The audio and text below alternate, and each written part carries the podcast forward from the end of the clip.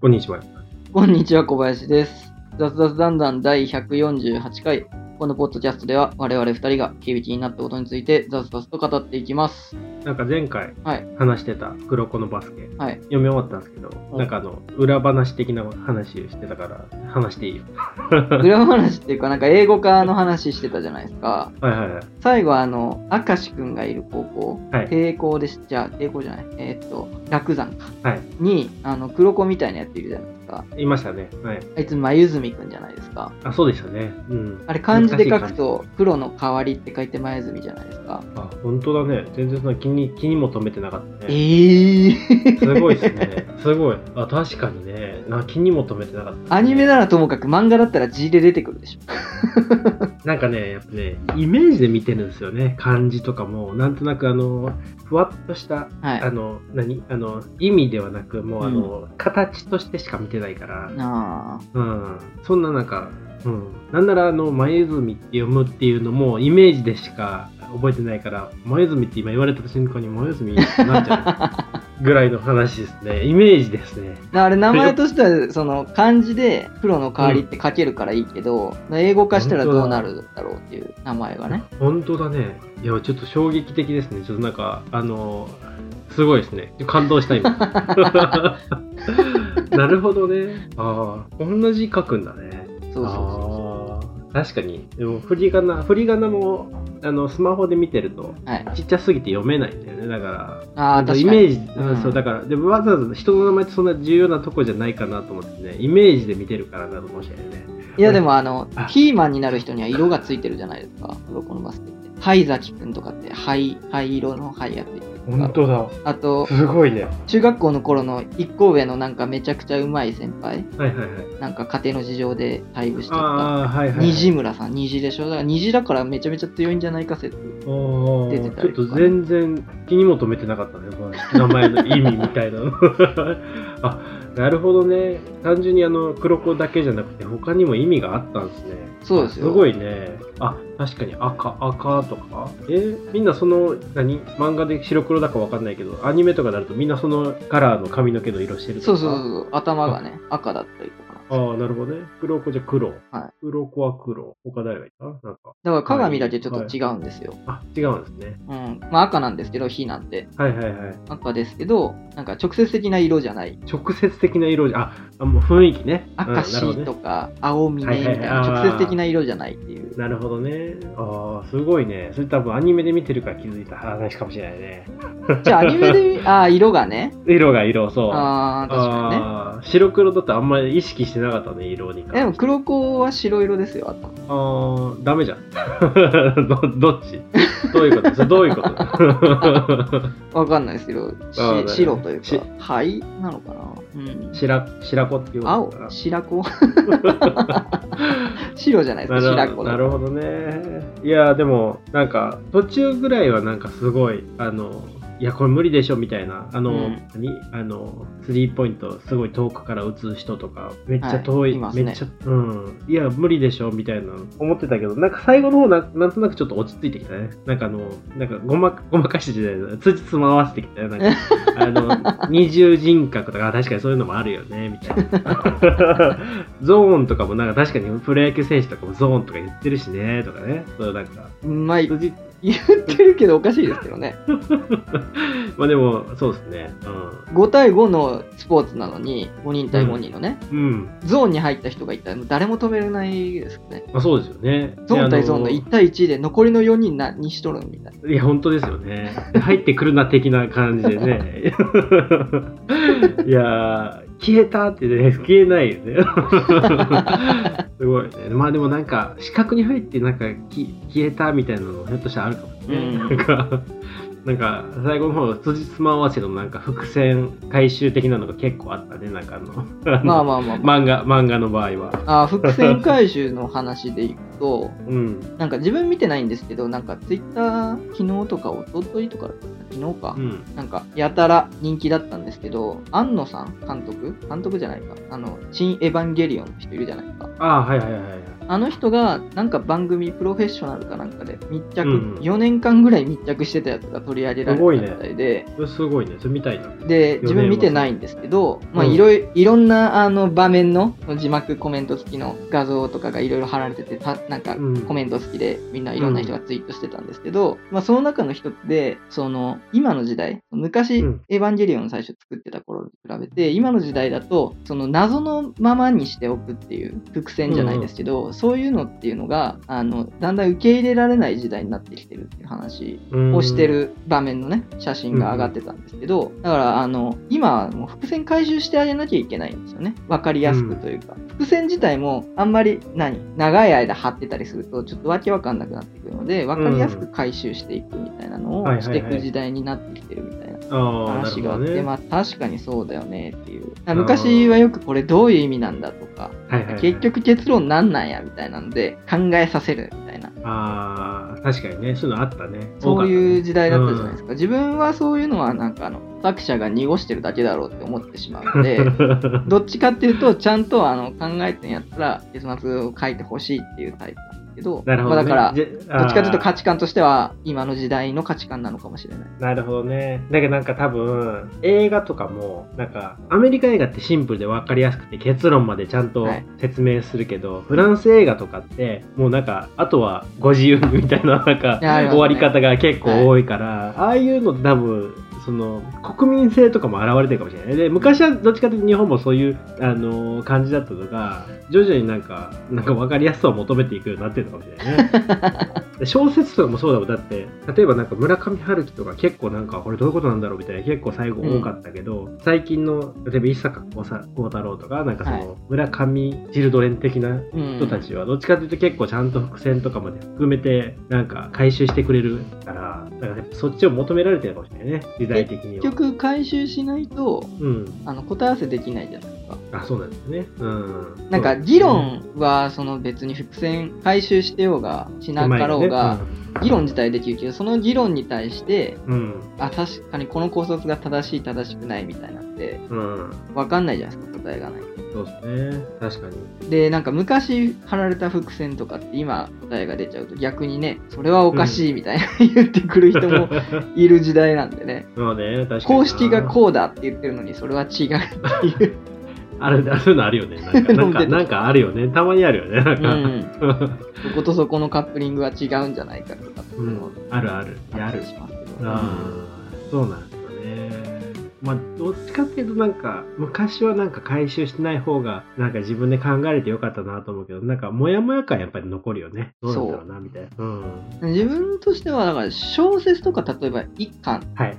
一冊で、うんあの、完結するものはちゃんと回収した方がいいと思うんですよ。ああ、なるほどね。うん。その連載とかのものとかうんドラマとかっていうのであれば、その次の話数が公開されるまで時間があるわけじゃないですか。はいはい、はい。でその間に考察してもらって後で回収すればいいので、そうそのその話数単体ではわざわざ回収する必要がないから。謎をちゃんと描いていった方がいいんじゃないかなっていうのは。ありますそうかまあでもそう考えると、ワンピースとかって、うん、伏線を散ら散らせすぎてて、これ絶対回収しようとすると1000巻ぐらいいくみたいな。なんか、ぐらいのなんか、あの、ばらまき具合で絶対全部回収できないよね、あれは。だからそれぞれ週間だか月間だか知らないですけど、それぞれ回収するいいタイミングってきっとあると思うんです そうですね。うん。それがうまくできてないんじゃないか説。そうですね。忘れた頃にやってくるみたいな。あ、そんなんあったね、みたいな。そうなってくると、もはやなんか価値薄れちゃうよね。なんかみんなが気になってる時に、そうそうそうそうある程度気になってる状態の方がいいですよね。盛り上がってる時に言わないといけない。うん、そうですよね。ワンピースの場合合だとなんかそのなんか議論が盛り上がってるところで作者が盛り上がってる方には絶対に行かないみたいななんか なんか確か公言してたがなんかですよね自分ワンピース読んでないんでわかんないけどいやもう多分、あれなんでしょうね。天の弱なんでしょうね。うんうん。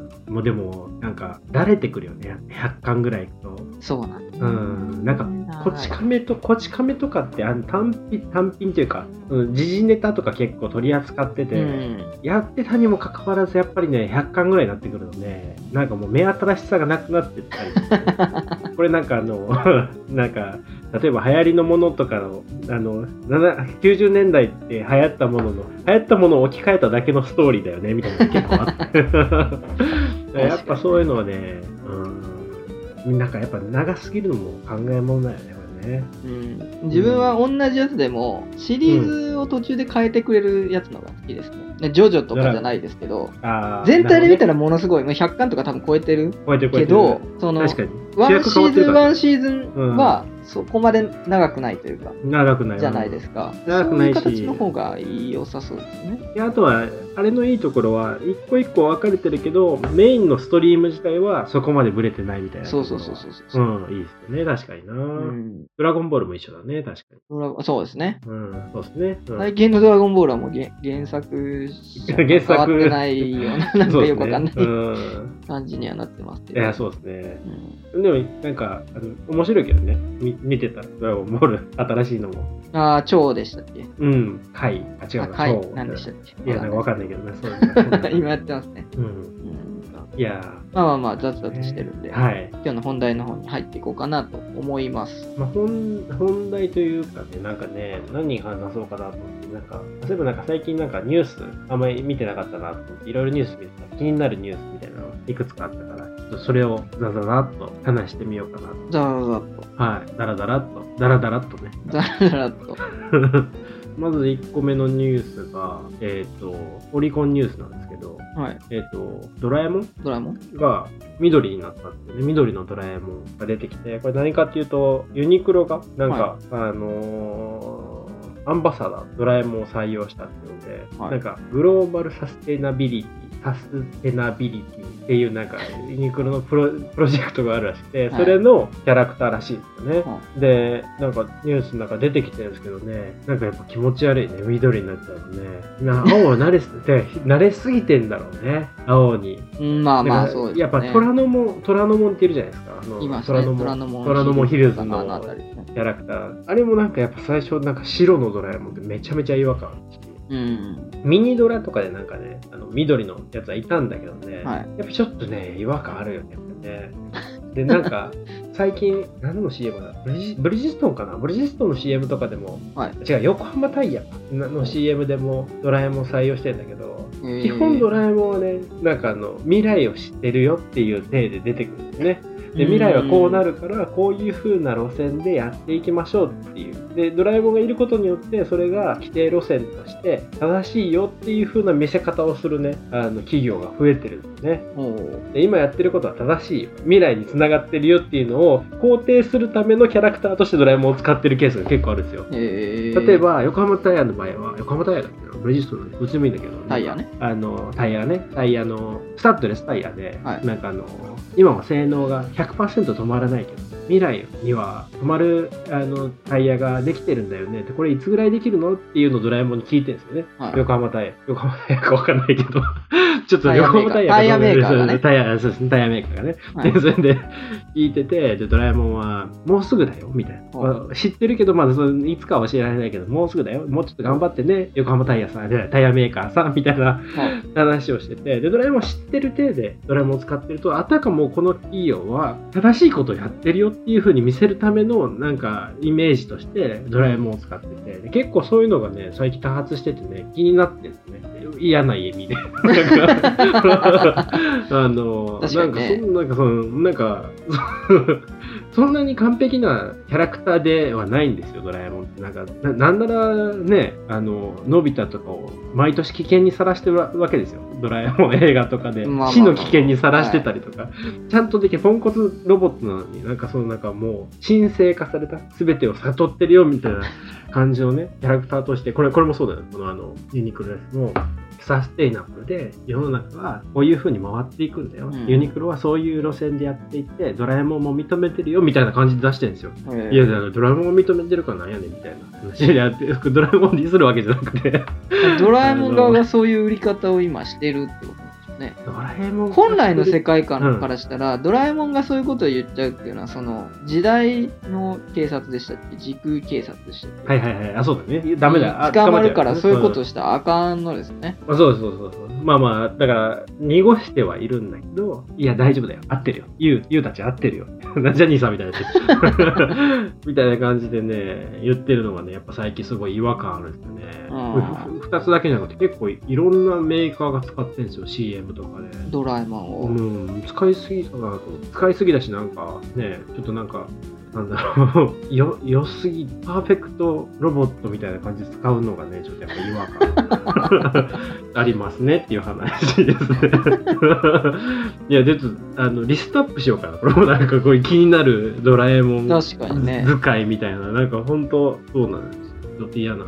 ドラえもんってやっぱでも道具使ってくれないとねうんっていうところはありますよね。そうなんですよ。道具使ってほしいですね、やっぱり。DM とか使ってないですね、使わない。あだから、あるんじゃないなんかその判権的なやつで、ここまでの使用は OK だよ。でも、うんどこでもドアとか使ったらダメだよ。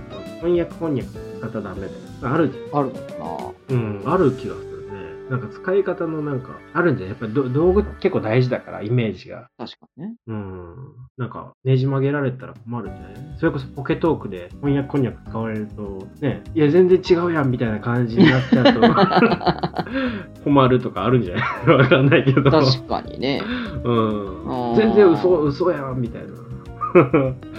どどうなんだろうね。なんかあるのかもしれないな。一回ね、昔聞いたんだけどね。はいドラえもん半券使うと高いんですね。使いたかった。なんかドラえもん使えてる企業は大手ばっかりっですよね。うんじゃないと使えないよね。うん。お金高いから。で、まあそういう会社のやつは安心だみたいなのが CM 見てる人とか思うんでしょうね。そうなんですよね。そうでしょうね。うん。まあ逆に言うと、そんだけ払っといてね、なんか、ポンコツロボット出せないよね。なんかね、うん、うん、あ難しいとこだ。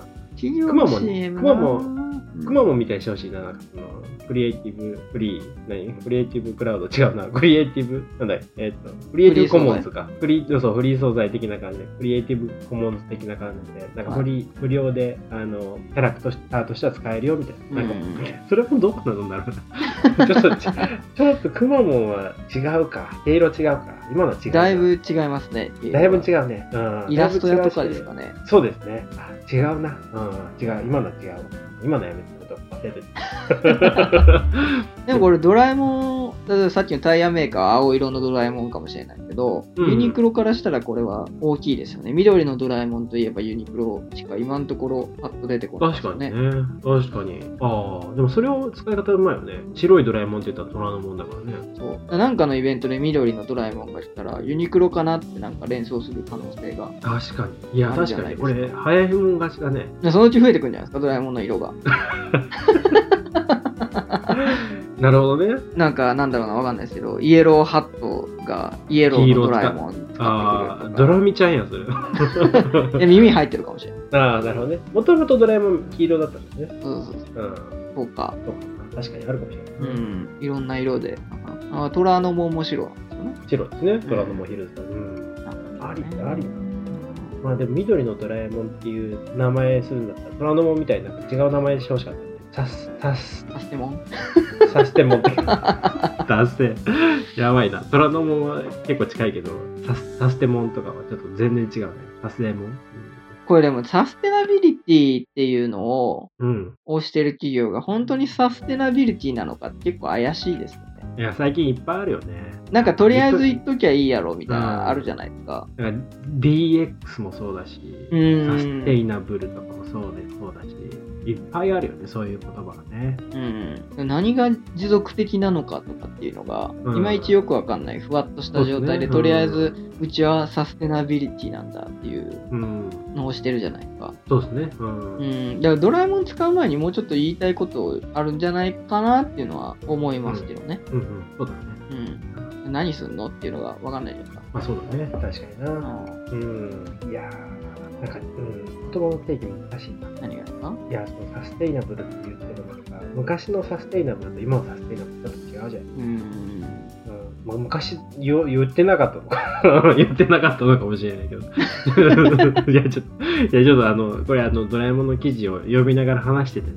なんか衝撃的な広告が流れてきててちょっと目を奪われてなんか一瞬思考停止しちゃったわなんか。な その、そのオリコンのね、記事の下の方バーっていったアドでね、まつげ伸びつ伸びすぎ注意みたいな、爆発的なに増えるまつげみたいな広告が出てきて、ね、あなんかめっちゃ気持ち悪い。あの、ホラーみたいな感じになってて、意識、今、あ思考ちょっと停止、停止しちゃいました。ウェブ広告で本当に鬱陶しいのが、あの、Google とか使ってね、あの Google アドうん、そう、あと、うん。センスでしたなんかね使ってる場合は、あれ、うんこれクリックして、これちょっと自分に不適切ですとか、合わないですとか、報告できるじゃないですか。できますね。うん。でもそうじゃない広告、直接貼ってるような広告って、記事広告、ね、できないんですよね。うんできないで、すねそういうのに限って不快なやつがすげえ多いんですよね。ああ、わかる。てなんかあの、鼻の角質がとかいや、そうなんだよ、ね。出てきたりとか。で、そういうやつはターゲティングしてないから、そのページに行ったらもう出てくるんですね。そう。だから俺が見ようが、小林君が見ようが出てくるんだよね。出てくるんでね。そういうのがね、本当にやめてほしいですね。やめてほしいな。うん確かに気分悪くなるね。な。うん。気分悪くなりましたね。まあまあまあじゃあね次、次、次。もう一個あげてましたけど。ああ、そうですね。なんか、あの、IT メディアの記事なんですけど、はい超一等地の商業ビルが荒き銀座、渋谷、新宿、秋葉原でじわじわと進む経済の破壊っていうなんか、空き物件が出てるみたいなのずっと言われてたんだけど、この前、銀座に行ったんですよね。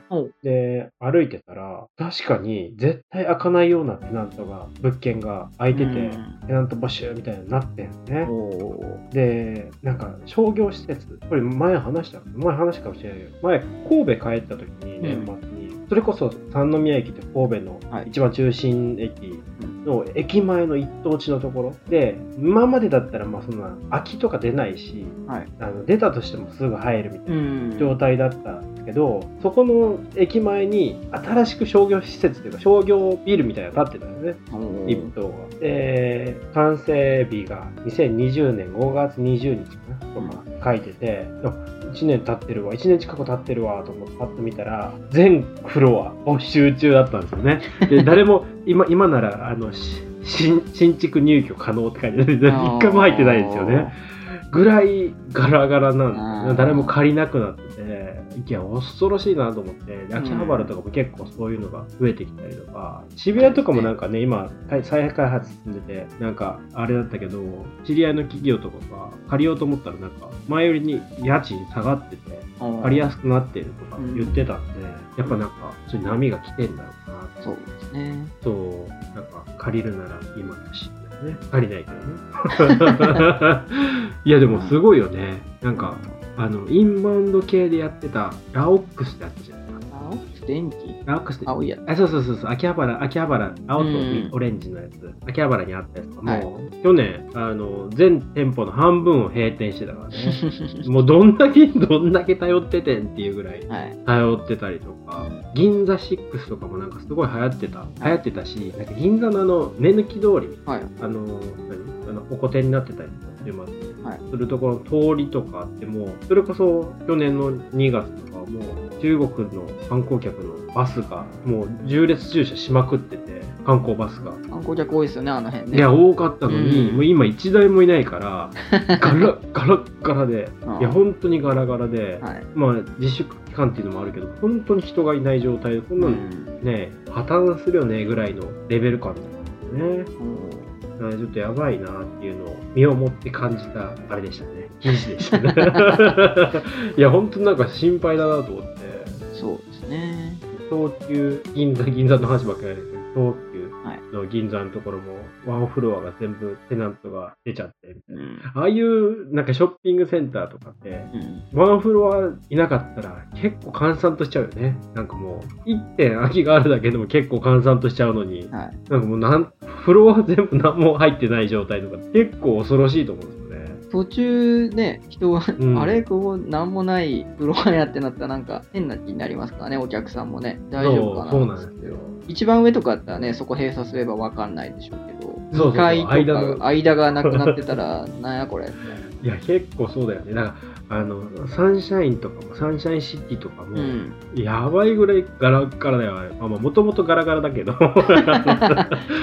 いやそんなこと言ったら銀座6とかも混んでたイメージないですけどね。いや、でもね、一時期、平日はすごい混んでたんだよね。週末とかはわかんないけど、平日はすごい、スタバとかももう、席座れないぐらい混んでたから。いや、スタバとかぐらいじゃないですか。途中のフロア、スタバ行くときあれエスカレーター登っていくじゃないですか。途中のフロアとかめちゃめちゃガラガラだってイメージしかないです。スタバだけ混んでた。スあタバと本屋ーまあ、そんな言われたら、よく考えたら、用もないから、行ってない。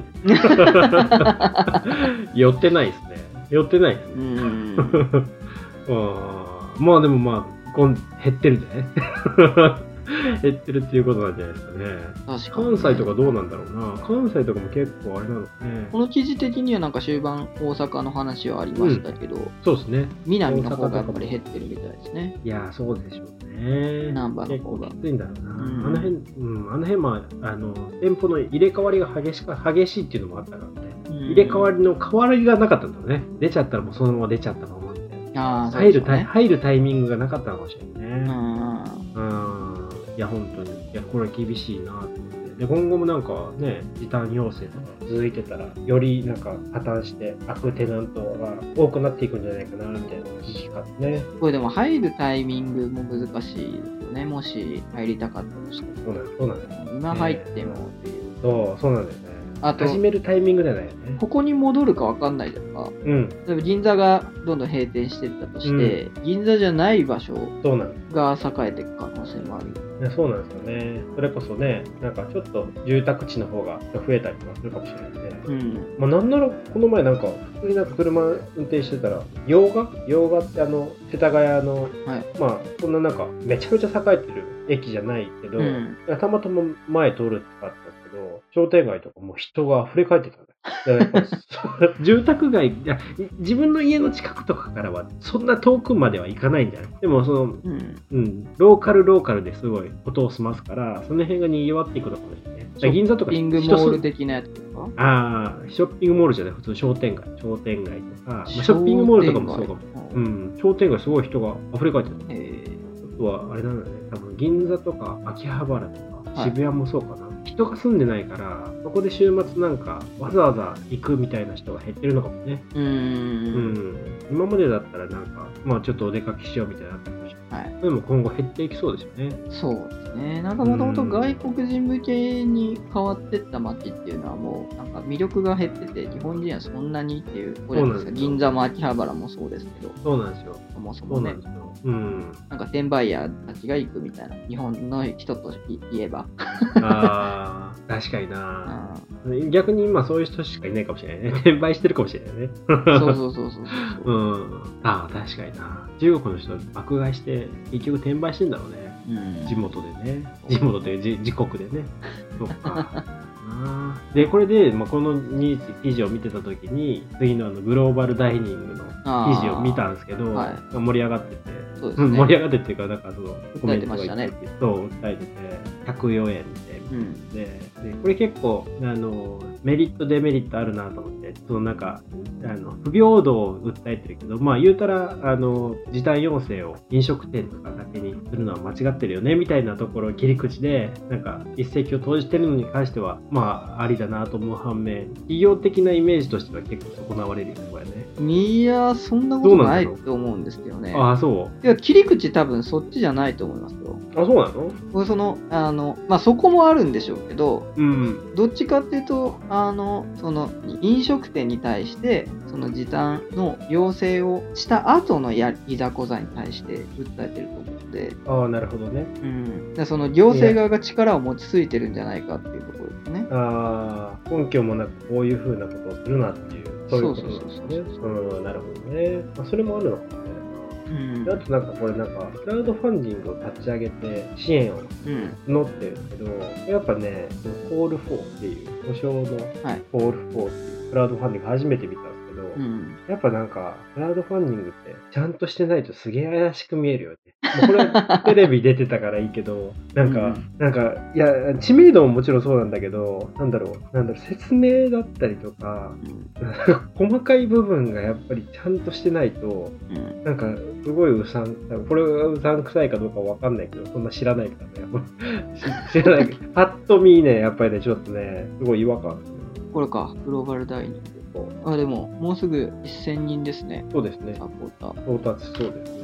うん。結構テレビはでかかったね。テレビでこういうのを取り上げるのは。クラウドファンディングって結構テレビで取り上げられると一気に発生するよね。前なんか話したうなぎ以外は。まあ、やっぱり取り上げられないと、やってること自体知らなかったりしますね。うんうん。それこそ、クラウドファンディングの情報を集めてるか、グローバルダイニングの情報を集めてるかの人しかね、見ないでしょうから。あでもなんか、あれだな、結構このコメントとかを見て思うのは、個人的には、なんかやってることはわかるけど、声を上げることって結構リスクだなって、なんか単純ななんだろう、経営視点で見てたけど、逆にこれってプロモーションにもなるのかなってちょっと思っちゃったね。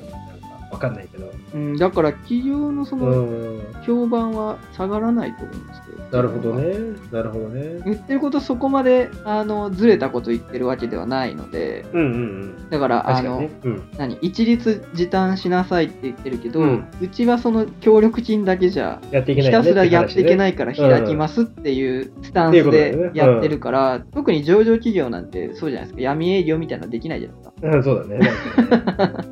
だからあのちゃんと営業していかないと従業員も守れませんとかっていう立場でやってるのでうん。うーんまそうだね。確かにな。あなっていうのはあありますけどね。ちなみにこのクラウドファンディング、弁護団、弁護団が主催してるって書いてるけど、何にこの資金とかあれ、弁護団の人たちの報酬なの？じゃないですか？弁護士雇うのと、あとは普通に裁判費用とかそういうのとか。ああ、なるほどね。うんああ、そうだ、そうかもしれない。ああ、なるほどね。まあ、でも勝訴すれば相手に裁判費用を払ってもらえることもあれってありますよね。ああ、そうだね。うん。うん今回は党党に払ってもらうってことね。うん。うん。まあ、でもこれ、あの、大きい金額で賠償請求しなくてよかったね。1円だからいいっていうのはあるかもしれないね。あなんかお金のためにやってるんじゃない感がすごい出るから。うん、104円。100円ってなんだ ?104 円ってなんだろうえーっと、あ、あ、書い1てる店舗あたり1円はいはいはいかける4日間とかなんかそんなんでしたかな？な。うん、そういうことですね。その4日間従ってたけど、その従ってたうちのになんかいろいろ情報出てるのを見てると、命令受けたのが2000店舗のうち、違反してた2000店舗のうち、27店舗かなんかが命令されてて、うんその中の26 26店舗がグローバルダイニングとかそんなんだったんですよね。いや、っていうか、これは完全にあれだよね。あの、命令する側の、あの、怠惰としか言いようがないよね。そうですよね。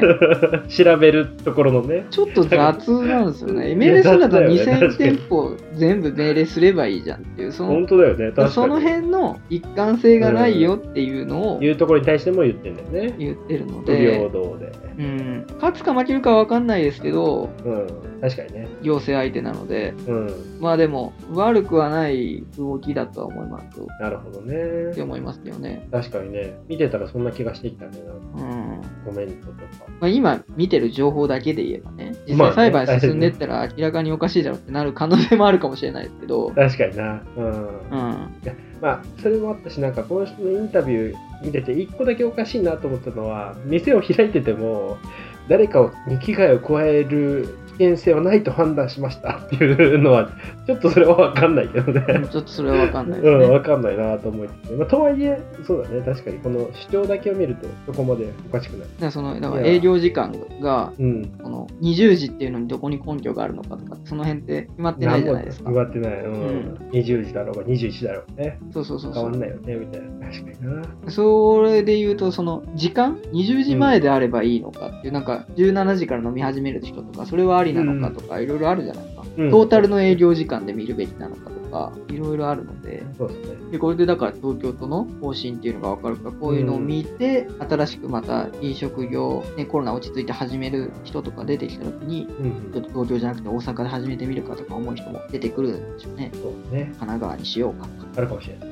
うんまあ、意味はあるのかなとは思いますけど、まあ自分はわざわざクラファンで支援するほど応援したいなとは思わないですけど、やってくれることに対しては、まあ、意義があるんじゃないかなっていうのは思いますね。あらちょっと、ちょっと考えが変わってきた。ちょっとでも、よくわかんないから、もうちょっと見て自分もそんなにちゃんと見てるわけじゃないんで、う わかんないですけど、今まで毎回、なんか1週間ごとぐらいにニュースで取り上げられてたじゃないですか。そういうのを追ってる限りは、うん。なんか、うーん、うーん、なんか、グローバルダイニング自体も儲けたいからやってるんだろうなっていうのは思いますけど、うん。まあ企業だから儲けなきゃいけないですしそ、うそうそう。でね、東京都じ自体もやり方がちょっとおかしいんじゃないかなっていうのもあるので、なんとも言えないですよね。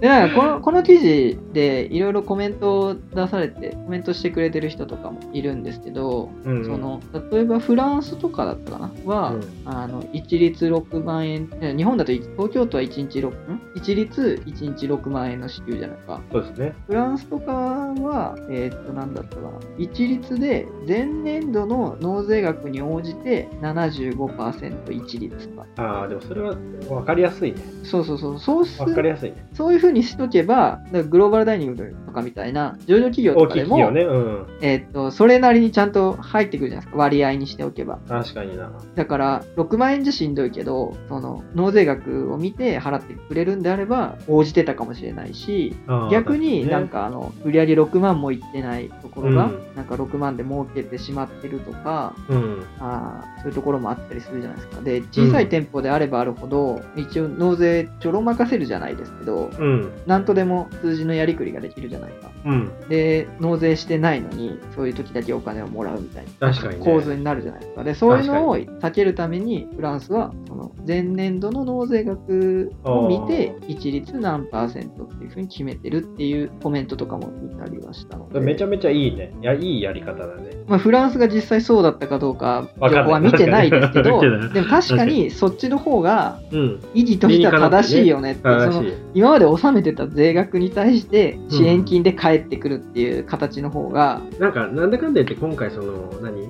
時間がないし、早く救わないといけないからっていうので一律してたけど、納税額だったらもう分かりきってるから、計算なんてすぐできるから、支給もすぐできるはずだよね。普通に考えたら。普通に考えたらそうなんですけど、なんか縦割りでうん、うん。役所が、役所？部署？わかんないですけど、違うみたいですね。あだからそこの連携とかができないから、あ、国税庁と、あれだね。そうそうそうそうそうそうん、って言ってるけど、まあ、それはあの怠慢ですよね。職務怠慢でしかないですけど、だね。旅行、旅行、旅行でやれよっていう話。結局これだけ長引いてるわけだから、うん。スピードよりも大事だったのはそ、そこの制度をちゃんと組むことの方が大事だったんじゃないかな。まあ結果論ではありますけど、確かに。うんそうかもしれない。一律っていうものの考え方ですよね。割合も、だから例えば一律で同じパーセントでいいのかもまたあるとは思うんですよ。うん累進課税とかじゃないですけど、税額に応じて曲線が描かれるのか直線なのかっていうところはありますけど、うん。定額っていうのはやっぱり違うかなっていうのは思いますよね。そうだね。うん。楽しすぎだよね。いくらなんでも楽しすぎだし。いや、そうだよね。だから全国民に対して10万円もあれも楽しすぎだよね。ねそうそうそうそう。あんな国ないよね、他も。だから、なんだっけな、えっと、一応前年度の売り上げに対してだったと思うんですけど、その、はいはい。なんだっけ、えっと、持続化給付金とかでもなんか詐欺で。大学生とかがやたら捕まってたりするじゃないですか。捕まってない。うん。あ あれも、だから一律っていうわけわからんことしだしたから、ほんなら、そうだね。ちょっとごまかせば満額もらえるじゃんってなって、なそうだね。ったんですよね。うん。そうだうね。ーん。か一律被害者だから。一律とか、平等っていうことをもうちょっとうんうん。考えていかなきゃいけないですかね。そうですねの。何が平等なのかっていそうそうそうそう。よくマイノリティだとか確かにマジョリティだみたいな話もありますけど、何が平等なのかって、その、何？人数が少ない。まあ、だ男女で例えば女性の経営者が少ないみたいになって、女性の経営者を増やした方がいいよねっていうのはわかるんですけど、うんじゃあ、人数のために無理やりその女性を入れるのはどうかってそれはまた違うと思うんです。それは平等じゃないと俺もそう思うわ。ね。そう思うわ。なんかう、んそれこそ、なんだろう、それこそ本当にもうスキルとか、そういうのだけで、あの、区別していった方がいいかもしれないし、オリンピック委員会とかで、なんか、今回、その、森さんがあれで、あの、女性を何名入れますみたいな、なってたけど、いや、そういうことじゃないでしょ、みたいな 入れたらいいっていう話じゃないっていうね。まあ根本的な。一応考え方としてはね、あの、うんなんだろう、活躍の場がないから伸びないっていう考え方も、まあ、わからんくはないんですよ。うん。その、何、経営者として揉まれる、オリンピックでもそうですけど、うん。その委員会に入って、実際にやっていくっていう経験をしないことには、女性としてのその、ね、もしかしたらスキルが伸びていかないっていう考え方うん。によってるのかもしれないですけどまあ、それはそこになる前って経験詰めようっていううん ことじゃないです。か。だから、評価手法を変えるとかっていう平等さはありだと思うんですけど、その人数とかっていうので一律っていう考え方は違うんじゃないかなそうだね。だからそういう平等っていうのがなんか、うんなんかよくわからんものは結構ありますよね。うん。後々の評価指標として、人数がこんぐらい変化したねっていうのうんうんうで、ん。判断するのはありかもしれないけどね。はいそれを目的にしちゃうとやっぱ変だよね、確かに。変なんですよ。う。うんん確かにな。それはあるな。なかなかそういうのが多くて、ままならない。うん。世の中世の中ですね。うん。なんか悲しい感じになっちゃいましたね。いや、考えさせられますね。確かにね。ああ、ちょっとちゃんと考えていこう。うん、いろいろ。うん。ん。競争にとらわれてね。そうですね。はい。はい。ありがとうございます。じゃあ今日はこの辺でということで。はい。はい。今日も楽しんでいきましょう。